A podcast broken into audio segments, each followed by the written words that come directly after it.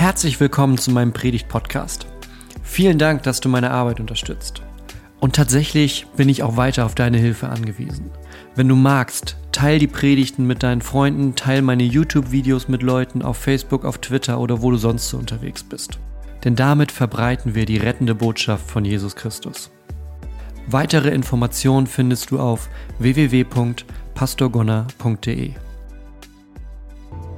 Herzlich willkommen, großartig, dass du da bist, hier an diesem Sonntagmorgen in unserem Gottesdienst. Direkt in dein Wohnzimmer oder an den Küchentisch oder Bett, wo auch immer du gerade bist. Wir freuen uns auf jeden Fall, dass du mit uns gemeinsam Gottesdienst feierst. Und du hast es am Titel schon gesehen. Heute kann man vom Titel vielleicht noch nicht genau erahnen, worum es geht. Moderne Tempel. Was bedeutet das? Worüber reden wir, wenn wir über moderne Tempel reden? Um zu verstehen, was so ein moderner Tempel ist, müssen wir ein paar tausend Jahre zurückgehen, ein bisschen in der Geschichte gucken, was es mit dem großen Tempel Gottes auf sich hat. Und ich möchte dich mit auf eine kleine Reise nehmen. Ich war bisher zweimal in, in Israel, auch in Jerusalem natürlich. Und wenn man da heute hinkommt, dann ist das ein ja, für, für uns erstmal fremdes Spektakel, was man da beobachten kann. Es sind da natürlich Sicherheitsschleusen, ne, Metalldetektoren, man muss die Rucksäcke aufmachen, alles wird geguckt. Und dann geht man so einen kleinen Weg lang und kommt an den Ort, wo die Reste des Tempels von Jerusalem stehen. Der salomonische Tempel, der Tempel, den König Salomo gebaut hat für mich war das ein, irgendwie so ein Gänsehautmoment. Einerseits, weil alles durchsucht wird und man so das Gefühl hat, okay, hoffentlich ist jetzt nichts irgendwie in meinen Sachen, was Ärger macht. Man weiß es ja manchmal nicht. Aber gleichzeitig an diesen besonderen Ort zu kommen, war für mich auch eine ganz besondere Sache. Und wenn man dann da ist, dann teilt sich erstmal wieder alles, ja? Eine Hand, linke Seite, gehen die Männer hin und haben da ein Stück dieser alten großen Mauer zum Beten. Rechte Seite gehen die Frauen hin und können beten. Und in der Mitte ist ein Zaun. Und hat man dort die beiden Enden der Mauer wo gebetet wird. Und diese Mauer ist was Besonderes. Das ist nämlich das letzte Stück, was vom Tempel übrig ist, von dem großen Tempel, in dem Gott jahrhundertelang verehrt wurde. Und du magst so sagen, okay, aber ist das nicht ein bisschen schräg, dass die vor einer Mauer stehen und beten? Da begeben wir uns jetzt nicht irgendwie in so Gebiete, von denen wir eigentlich die Finger lassen. Ja, also so, ne, ich sag mal, irgendwie Gegenstände anbeten und sowas. Das ist ja normalerweise nicht so unsers. Das Ding ist, das ist nicht bloß eine Mauer. Und wenn du irgendeinen von den Leuten dort fragst, die da stehen an dieser Mauer und beten, dann werden die dir auch sagen, das ist nicht einfach bloß eine Mauer, wo wir hier stehen. Das ist nicht einfach bloß eine Mauer. Das ist der Überrest von dem bedeutendsten Bauwerk, was es jemals auf unserer Erde gab. Nämlich dieser Tempel. Und da schauen wir heute mal ein bisschen genauer hin. Der erste Tempel, von Salomo gebaut, ist eines der wichtigsten Gebäude, wenn man so die Bibel durchschaut. Eines der wichtigsten Gebäude wird auch mal zerstört, wird wieder aufgebaut und ist immer aber ein zentraler Punkt des Volkes Israel. Ist immer ein ganz zentraler Punkt, weil der enorm wichtig ist. Am einfachsten, glaube ich, ist das ähm, zu unterscheiden, wenn wir gucken, wie das heute funktioniert, unsere Beziehung zu Gott und wie es damals funktioniert hat. Denn der Tempel, der war nicht besonders, weil der besonders schön war. Das war er. Ja, du kannst in der Bibel Beschreibungen lesen über diesen Tempel. Da wurden nur die besten Dinge benutzt, um den zu bauen. Aber darum geht es gar nicht. Es ist nicht nur besonders, weil es ja, das wahrscheinlich schönste Gebäude in Jerusalem war oder das größte Gebäude oder das am besten positionierteste Gebäude, herausragend weit zu sehen. Nee, es war besonders, weil es eine besondere Funktion hat. Wie ist es heute? Was kannst du machen? Du kannst beten, du kannst immer beten, egal wo du bist. Egal wo du bist, du kannst die Hände falten, die Augen schließen und zu Gott beten. Du kannst überall und zu jeder Zeit auf Gott treffen im Gebet. Die Beziehung, die Nähe zu Gott, die ist für dich überall erreichbar, die steht überall, an jedem Ort, zu jeder Zeit offen. Und Gott hört auch immer. Er hört immer und er antwortet. Er hört unsere Gebete, weil wir Jesus haben, der unser Hohepriester bei ihm ist. Und nicht nur das, es ist ein bisschen so, als, als könntest du dir den Termin machen. Du kannst sagen, hey, ich setze mich jeden Morgen eine halbe Stunde hin und bete oder zehn Minuten oder drei Stunden, je nachdem, wie du gepolt bist. Ja?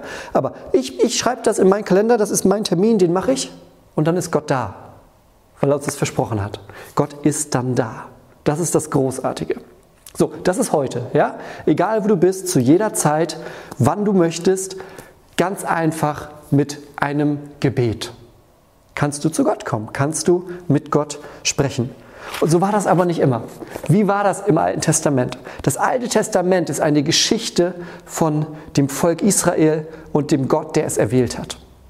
Das ist eine Geschichte, die sich durch mehrere Jahrhunderte, Jahrtausende zieht, von Abraham durch die Wüste mit Mose, bis sie schließlich in das Land kommen, das Gott ihnen versprochen hat. Und in diesem Land, da soll etwas Besonderes passieren. Da soll es nämlich einen Ort geben, an dem Gott bei seinem Volk wohnen möchte. Das ist das Stichwort der Ort, an dem Gott mit seinem Volk zusammen wohnen möchte. Deshalb steht der Tempel auch in Jerusalem, in der Hauptstadt des Landes, das versprochen wurde und nicht irgendwo ganz woanders, sondern mitten in Jerusalem soll ein Tempel hingestellt werden. Und das Ding ist, bis es soweit war, warst du dir nie ganz sicher, wann Gott auftaucht. Mal brennt auf einmal irgendwo eine Ecke ein Busch und da spricht jemand raus und das ist Gott. Ein anderes Mal ist eine Feuersäule in der Wüste oder eine Wolkensäule, die da umherwandert und denkst, oh, krass, Gott ist wieder da. ja?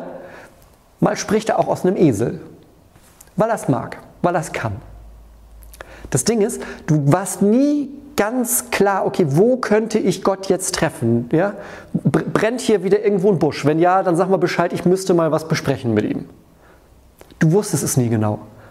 Gott war immer überraschend da. Und dann kommen David und Salomo der zweite und dritte König von Israel, zwei sehr große Könige. David hat das Reich geeint und Gott hat gesagt, das hast du super gemacht. Hey David, das hast du super gemacht. Ah, aber mein Tempel, den wirst du nicht bauen, das wird dein Sohn machen. Ich verspreche dir, wir werden einen Tempel bauen in Jerusalem. Das war die Stadt, die David dann erobert, hat, erobert hatte als Hauptstadt. Und Gott sagt, David, wir bauen hier einen Tempel, damit ich immer bei euch bin. Aber das machst nicht du, das macht dein Sohn. Salomo wird geboren und Salomo lässt diesen großen, großen Tempel bauen. Mitten in der Stadt. Die Bundeslade wird hingebracht, die das Volk mit den zehn Geboten vorher durch die Wüste getragen hatte, immer ne, von Zelt zu Zelt, von Lagerplatz zu Lagerplatz. Und jetzt kommt das alles in diesen großen Tempel rein. Und Salomo hält eine Rede bei der ja, Eröffnung, bei der Einweihung, bei der Widmung des Tempels. Und in 2. Chronik 7, ja, okay, 2. Chronik, wir, wir, wir kramen heute Bücher raus, die wir sonst nicht benutzen. 2. Chronik 7, da gibt es dieses, diese großartige Stelle, die möchte ich dir mal vorlesen. So sollen nun meine Augen offen stehen und meine Ohren achten auf das Gebet an diesem Ort. Ich habe nun dieses Haus erwählt und geheiligt, dass mein Name dort ewiglich sein soll. Und meine Augen und mein Herz sollen da sein alle Tage. Das sagt Gott bei der, bei der Einweihung dieses Tempels in Jerusalem. Und das ist, das ist ein Novum, das ist neu, das ist unerhört bisher. Gott bindet sich an einen Ort. Gott, Gott sagt, meine Gegenwart soll, meine Präsenz soll an diesem Ort, genau hier, da sein. Wenn ihr an diesen Ort kommt, dann bin ich da. Ihr müsst nicht auf einen brennenden Busch achten oder auf die Feuersäule der Wüste oder auf sonst was, auf ein Sausen im Wind oder dass ein Prophet gerade vorbeikommt. Nein, wenn ihr mich sucht, hier bin ich. Das ist der Tempel, in dem ich bin. Der erste Punkt, wo Himmel und Erde permanent miteinander verbunden wurden. Ja, der erste Punkt, wo es eine, ja, eine sozusagen garantierte Verbindung gab zwischen unserer Welt und Gott. Das erste Mal. Das erste Mal. Meine Augen und mein Herz sollen da sein alle Tage. Das ist das Versprechen Gottes an diesem Ort. Meine Augen und mein Herz sollen alle Tage da sein. Und genau aus diesem Grund stehen ja auch die Menschen dort an der Mauer, weil sie sagen, das ist nicht nur die Mauer, das ist nicht irgendwie ein Stein oder ein Gegenstand oder schön gemeißelt oder so, sondern sie sagen, wir stehen hier an dem letzten Überrest des Ortes, von dem Gott gesagt hat, wenn ihr mich sucht, dann bin ich da. Das heißt, die verbinden damit nicht nur irgendwie einen netten Bau oder eine schöne Kirche, die man besichtigen kann. Gibt es auch manchmal. Die Leute haben keine Verbindung zu einer Kirche, aber es ist ein schöner Raum, kann man sich angucken. Nein. Wenn die dort an der Mauer stehen und beten, dann verlassen sie sich auf dieses Versprechen, dass Gott sagt, ich bin da. Mein Ohr ist offen. Das ist der Ort, an dem du mich findest kannst du sagen, okay, ist ja nett, aber der Tempel ist halt zerstört, ne? Der ist halt zerstört. Und Schlauberger sagen, der ist sogar zweimal zerstört. Der wurde einmal 586 vor Christus zerstört. Und dann war das Volk im Exil, durfte aber wieder zurückkommen und hat den Anfang äh, so um 420 rum wieder aufgebaut. Und dann stand der Tempel da wieder. Blöde war, der wurde dann um 70 nach Christus nochmal zerstört, diesmal von den Römern. Der Tempel ist halt weg. Und diese Mauer ist das Letzte, was noch da ist. Die Mauer ist das aller, allerletzte Stück, das wir noch haben. Und nicht nur das, wir leben ja halt auch irgendwie 2000 Jahre später. 2000 Jahre sind vergangen. Das Gebäude ist weg, aber das Prinzip bleibt. Darum geht es mir heute. Das Gebäude ist weg, aber das Prinzip bleibt. Es gibt einen neuen Ort, an dem Gott sich mit dieser Welt verbinden möchte. Es gibt einen neuen Ort, an dem Gott mit dieser Welt, mit den Menschen in Kontakt treten möchte. Und im zweiten Korintherbrief lesen wir von diesem Ort. 2. Korinther 6. Denn ihr seid ein Tempel des lebendigen Gottes. Du bist ein Tempel des lebendigen Gottes. Du bist so ein moderner Tempel. Nicht ein Gebäude aus Stein, sondern der Ort, von dem Gott sagt, das ist mein Zuhause jetzt. Das ist der Tempel. Das ist der Ort, an den ich mich binde. Und das ist das Geniale. Ne? Die Bibel, es sind nicht nur irgendwie nette Geschichten, ein bisschen Poesie, ein bisschen, bisschen Krams, sondern das ist eine Offenbarung, die Leben verändert. Das ist etwas, was das Leben, was unser Empfinden, unsere Welt, unser Denken auf den Kopf stellen kann. Und genau das soll heute passieren. Ja? Du bist ein neuer Verbindungspunkt zwischen Himmel und Erde. Das hat Gott versprochen. Du bist der Tempel des lebendigen Gottes. Und der Hebräerbrief sagt, wir leben gerade in einem Bund, der ist noch besser als der davor.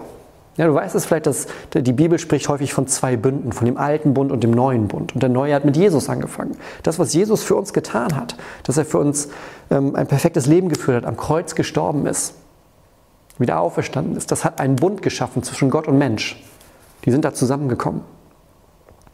Und der Hebräerbrief sagt in Kapitel 8, das ist ein Bund, der ist noch besser als der davor.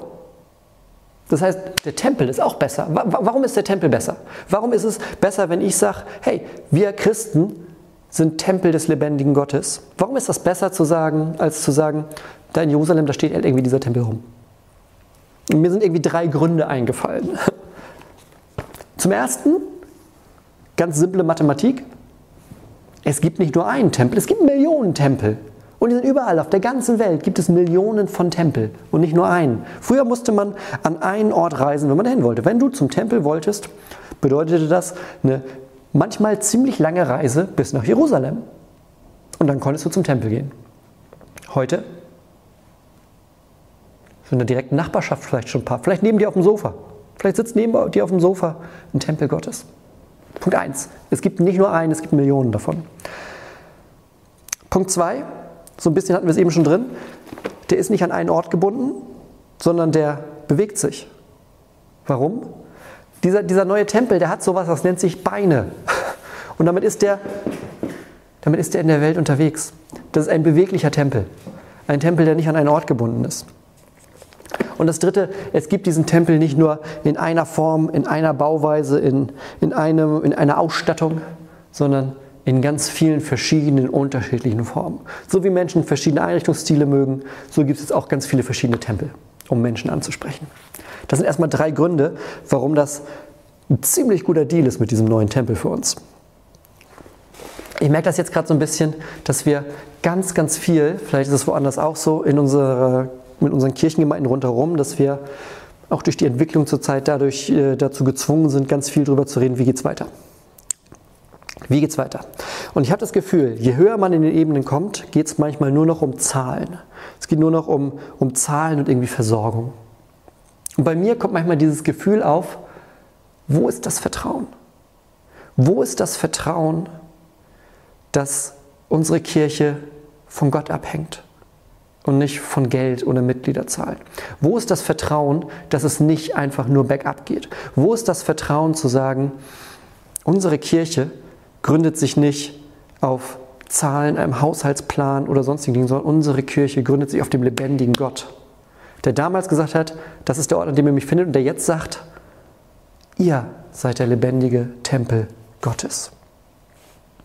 Also, wir wollen uns jetzt in dieser Predigt zwei Dinge angucken und in der nächsten Predigt zwei Dinge angucken, die, glaube ich, für den Tempel damals galten und genauso aber heute gelten. Denn ne, der Tempel ist weg, das Prinzip bleibt. Also, was für den Tempel damals galt, das sollte auch für den Tempel heute gelten. Für jeden von uns. Fangen wir mal an. Der erste Punkt.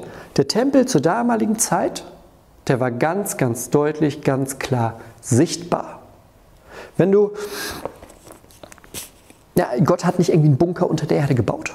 Gott hat nicht irgendwas gebaut, was versteckt ist, so Prepper-mäßig mit, mit Keller und Sicherheitstür im Untergrund und durch Zufall bist du da irgendwie reingestolpert oder musstest irgendwie erst drei Leute fragen, wurdest hin und her geschickt, bis du zum Tempel gekommen bist? Nein. Hast du mal ein Bild von, von Jerusalem gesehen, so eine Stadtansicht? Selbst heute, wenn du im heutigen Jerusalem unterwegs bist, kannst du sehen, wie sich dieses Stück Mauer, wie sich diese große Plattform da durchzieht, wo der Tempel stand. Das ist ein Riesending, das konntest du nicht übersehen. Zur damaligen Zeit ist niemand durch Jerusalem gelaufen, irgendwie so, ne, mit, so, ne, mit so einer Karte, so touristenmäßig. Du, du, du Schatz, sag mal, soll, sollte hier nicht irgendwo ein Tempel sein? Müssen, müssen wir mal jemanden fragen, wo hier dieser Tempel ist? Der soll ja ganz schön sein, ne? Ich würde da schon noch mal ein Selfie vormachen wollen. Wenn du in Jerusalem warst, selbst wenn du ein paar Kilometer vor der Stadt warst, du konntest diesen Tempel sehen, weil der groß war, weil der sichtbar war. Und das hat mich an ein Wort von Jesus erinnert, was er, was er in der Bergpredigt sagt. Ihr seid das Licht der Welt. Ne? Denkt dran, wir, lebendige Tempel. Ihr seid das Licht der Welt. Es kann eine Stadt, die auf einem Berg liegt, nicht verborgen bleiben. Man zündet auch nicht ein Licht an und setzt es unter den Scheffel, sondern auf den Leuchter. So leuchtet es allen, die im Haus sind. So soll euer Licht leuchten vor den Leuten, dass sie eure guten Werke sehen und euren Vater im Himmel preisen. Manchmal gibt es diesen Satz, die Leute haben einfach kein Interesse mehr an Gott. Und ich glaube, das ist extrem falsch. Das stimmt nicht, dass die Leute kein Interesse an Gott haben. Ich erlebe das täglich, dass die Leute sehr wohl sehr großes Interesse an Gott haben. Dieser Satz, die Leute haben irgendwie kein Interesse mehr an Gott, das stimmt nicht.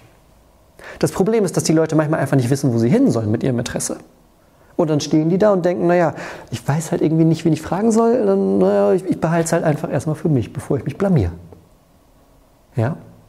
Bevor ich mich blamier, sage ich mal gar nichts. Es bringt nichts, wenn wir ganz viele christliche U-Boote haben, die irgendwie immer unter der Erde, äh, unter der Wasseroberfläche sind und dann einmal sonntags kurz ihr Periskop rausstrecken, um, um zu gucken, aber sonst irgendwie nie so richtig auftauchen. Unsere christlichen U-Boote müssen an die Oberfläche kommen. Die müssen hochkommen, damit die Leute sehen, wo sie sich hinwenden können mit den Fragen ihres Lebens. Sie müssen sichtbar sein. Genau wie der Tempel damals. Wenn du auf die Stadt zugekommen bist, dann hast du diesen Tempel gesehen. Und genau so müssen heute wir als lebendige Tempel sichtbar sein für die Leute, damit die wissen, wo die hinkommen können mit ihren Fragen. Seit wir diese Online-Geschichte hier machen, kriege ich am laufenden Band E-Mails. Und aus allen, aus allen Richtungen kommen E-Mails. Also du hast Leute, die einfach nur sagen, hey, toll, dass du das machst bin schon ganz lange Christ, ich freue mich, dass, dass es das gibt. So toll. Gibt auch das andere, ne? Gibt natürlich auch, hey, ich bin schon lange Christ, was machst du denn da eigentlich? Aber genauso gibt es Leute, die sagen, hey, ich bin mein Leben lang bei den Zeugen Jehovas gewesen. Und die Sachen, die ihr da macht, die haben mir das Verständnis von Gott neu geöffnet, die haben mir den Mut gegeben, da auszusteigen. Oder Leute, die in einer muslimischen Familie aufgewachsen sind und sagen, durch die Bible Studies, durch die Gottesdienste, durch die Dinge, die ich aus diesem kleinen Ort irgendwie im Norden mitbekomme, hat sich bei mir was verändert. Merke ich, dass Gott anders ist, als ich das irgendwie gehört habe mein Leben lang. Ich möchte mehr davon wissen. Wir müssen als lebendige Tempel sichtbar sein. Wir müssen einen Ort haben, viele Orte, wo Leute mit ihren Fragen hinkommen können. Eine neue Öffentlichkeit, etwas Neues, damit Leute mit diesem Gott neu in Berührung kommen können. Das ist das Erste. Der Tempel ist sichtbar. Und das Zweite für heute ist, der Tempel ist ein Haus des Gebetes. Jesus sagt das. Jesus geht in diesen Tempel rein. Kennst die Geschichte vielleicht, wo er die Tische umschmeißt? Für mich immer das wunderbare Beispiel, wenn man sich fragt, was würde Jesus tun? Tische werfen und mit einer Peitsche durchrennen, ist im Rahmen der Möglichkeiten. Das ist für mich immer ganz beruhigend. Und als er das tut, ja, als er da im Tempel den säubert, so heißt das. Als er die Leute rausschmeißt, die da ihre Geschäfte einfach nur machen wollen, da sagt er, mein Haus ist ein Bethaus. Mein Haus ist ein Haus des Gebetes. Gott kommt nicht zum Tempel, weil der schön ist. Ja, wenn, du, wenn du dir das im Alten Testament anguckst, dann ist Gott nicht, wir haben es vorhin gehört, ne? Mein, das ist der Ort, an dem meine, meine Ohren, mein Herz ist da alle Tage, meine Augen sind offen, alle Tage, ich bin da. Aber nicht, weil das hier so schön ist, sagt Gott. Nicht, weil ihr, ihr habt das schick eingerichtet, hier wohne ich jetzt. Sondern weil ich hier eure Gebete höre. Weil das der Ort ist, an dem wir Kontakt haben. Weil das der Ort ist, wo wir Gemeinschaft haben. Gott und Mensch. Gott ist nicht zum Tempel gekommen, weil er besonders schön ist. Und das ist heute genauso. Ja, egal wie schön du bist als Tempel Gottes. Gott kommt nicht zum Tempel Gottes, weil der einfach nur schön ist. Und genauso ist es heute. Auch heute ist es so, Gott antwortet nicht erst, wenn wir perfekt sind. Ja, manchmal ist dieses Gefühl bei Menschen, ich muss ein bestimmte, bestimmtes Level an, an Christ sein, ein bestimmtes Level an, ich habe raus, wie es funktioniert haben, bevor Gott was mit mir anfangen kann. Nein, das ist nicht so. Gott wartet nicht auf deine Perfektion, Gott wartet auf dein Gebet. Das ist das, worum es ihm geht. Ich habe die Tage äh, eine Geschichte gelesen, so, ein, so einen Bericht von zwei Christen und das hat mich, hat mich total bewegt, weil das eine ganz andere Situation ist als hier, aber irgendwie doch eine Situation, die ganz ähnlich zu dem ist, was wir hier erleben. Es waren zwei, zwei junge Männer in Kalkutta. Und die hatten gerade so, ein, so, eine Bibelschule, so ein Bibeltraining gemacht. Also die waren jetzt nicht irgendwie schon ne, 20 Jahre passioniert dabei, sondern die waren relativ, relativ frisch, relativ neu dabei. Und die haben gehört, okay, wir sollen sichtbar sein, klar, und wir sollen ein Haus des Gebetes sein. Haben sich überlegt, wie können wir das machen? Naja, haben die sich gedacht, wir sind halt in Kalkutta, da ist es nicht immer so einfach, irgendwie Kirche zu sein. Da, da ist die Verfolgung ist da manchmal schon extrem.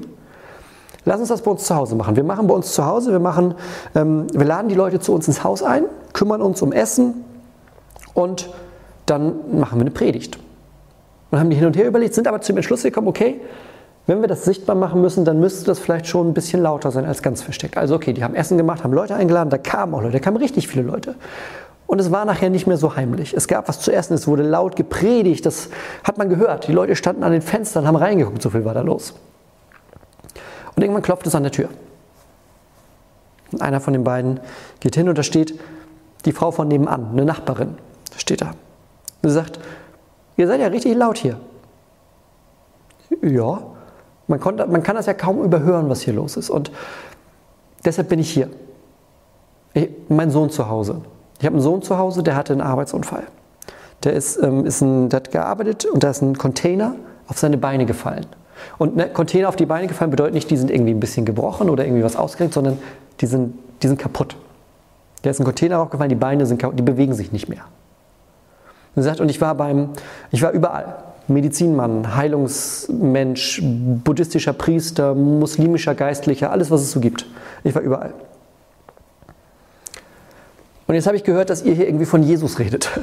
Ich habe ich hab zugehört. Man konnte es ja nicht überhören. Ihr seid laut.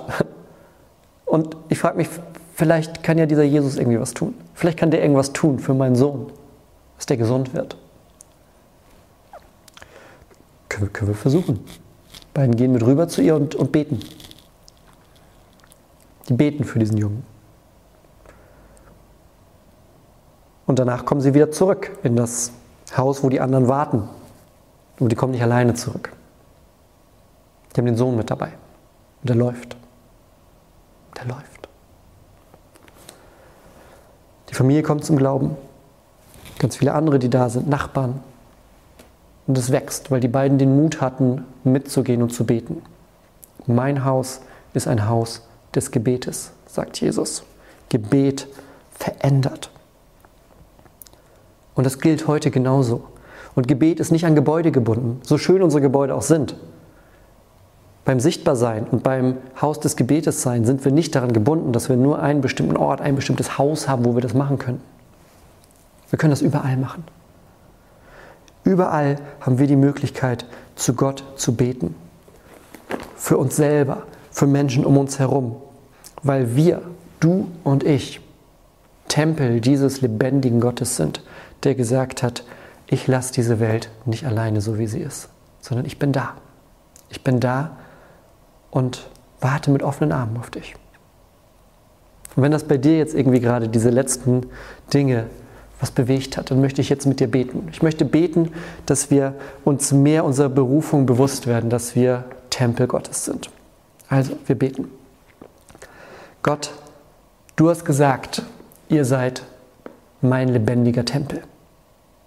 Und das ist ein großes Ding. Das ist eine große Zusage, ein großes Versprechen. Deshalb beten wir jetzt noch einmal, dass du uns das neu ins Herz schreibst, dass wir das wirklich annehmen können.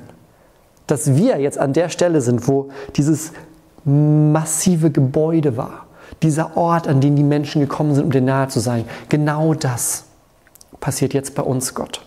Lass uns ein Tempel sein, der sichtbar ist. Lass uns ein Tempel sein, der Gebet ausstrahlt. Lass uns ein Ort sein, an den Menschen mit ihren Fragen eine Antwort finden können. Gott, erfüll uns mit deinem Geist, so wie deine Gegenwart in den Tempel eingezogen ist, vor tausend Jahren, vor tausenden Jahren. Erfülle uns jetzt neu mit deinem Geist, damit wir sichtbar in dieser Welt sind, ansprechbar sind und damit wir Häuser des Gebetes sein können. Das bitten wir dich im Namen Jesu. Amen.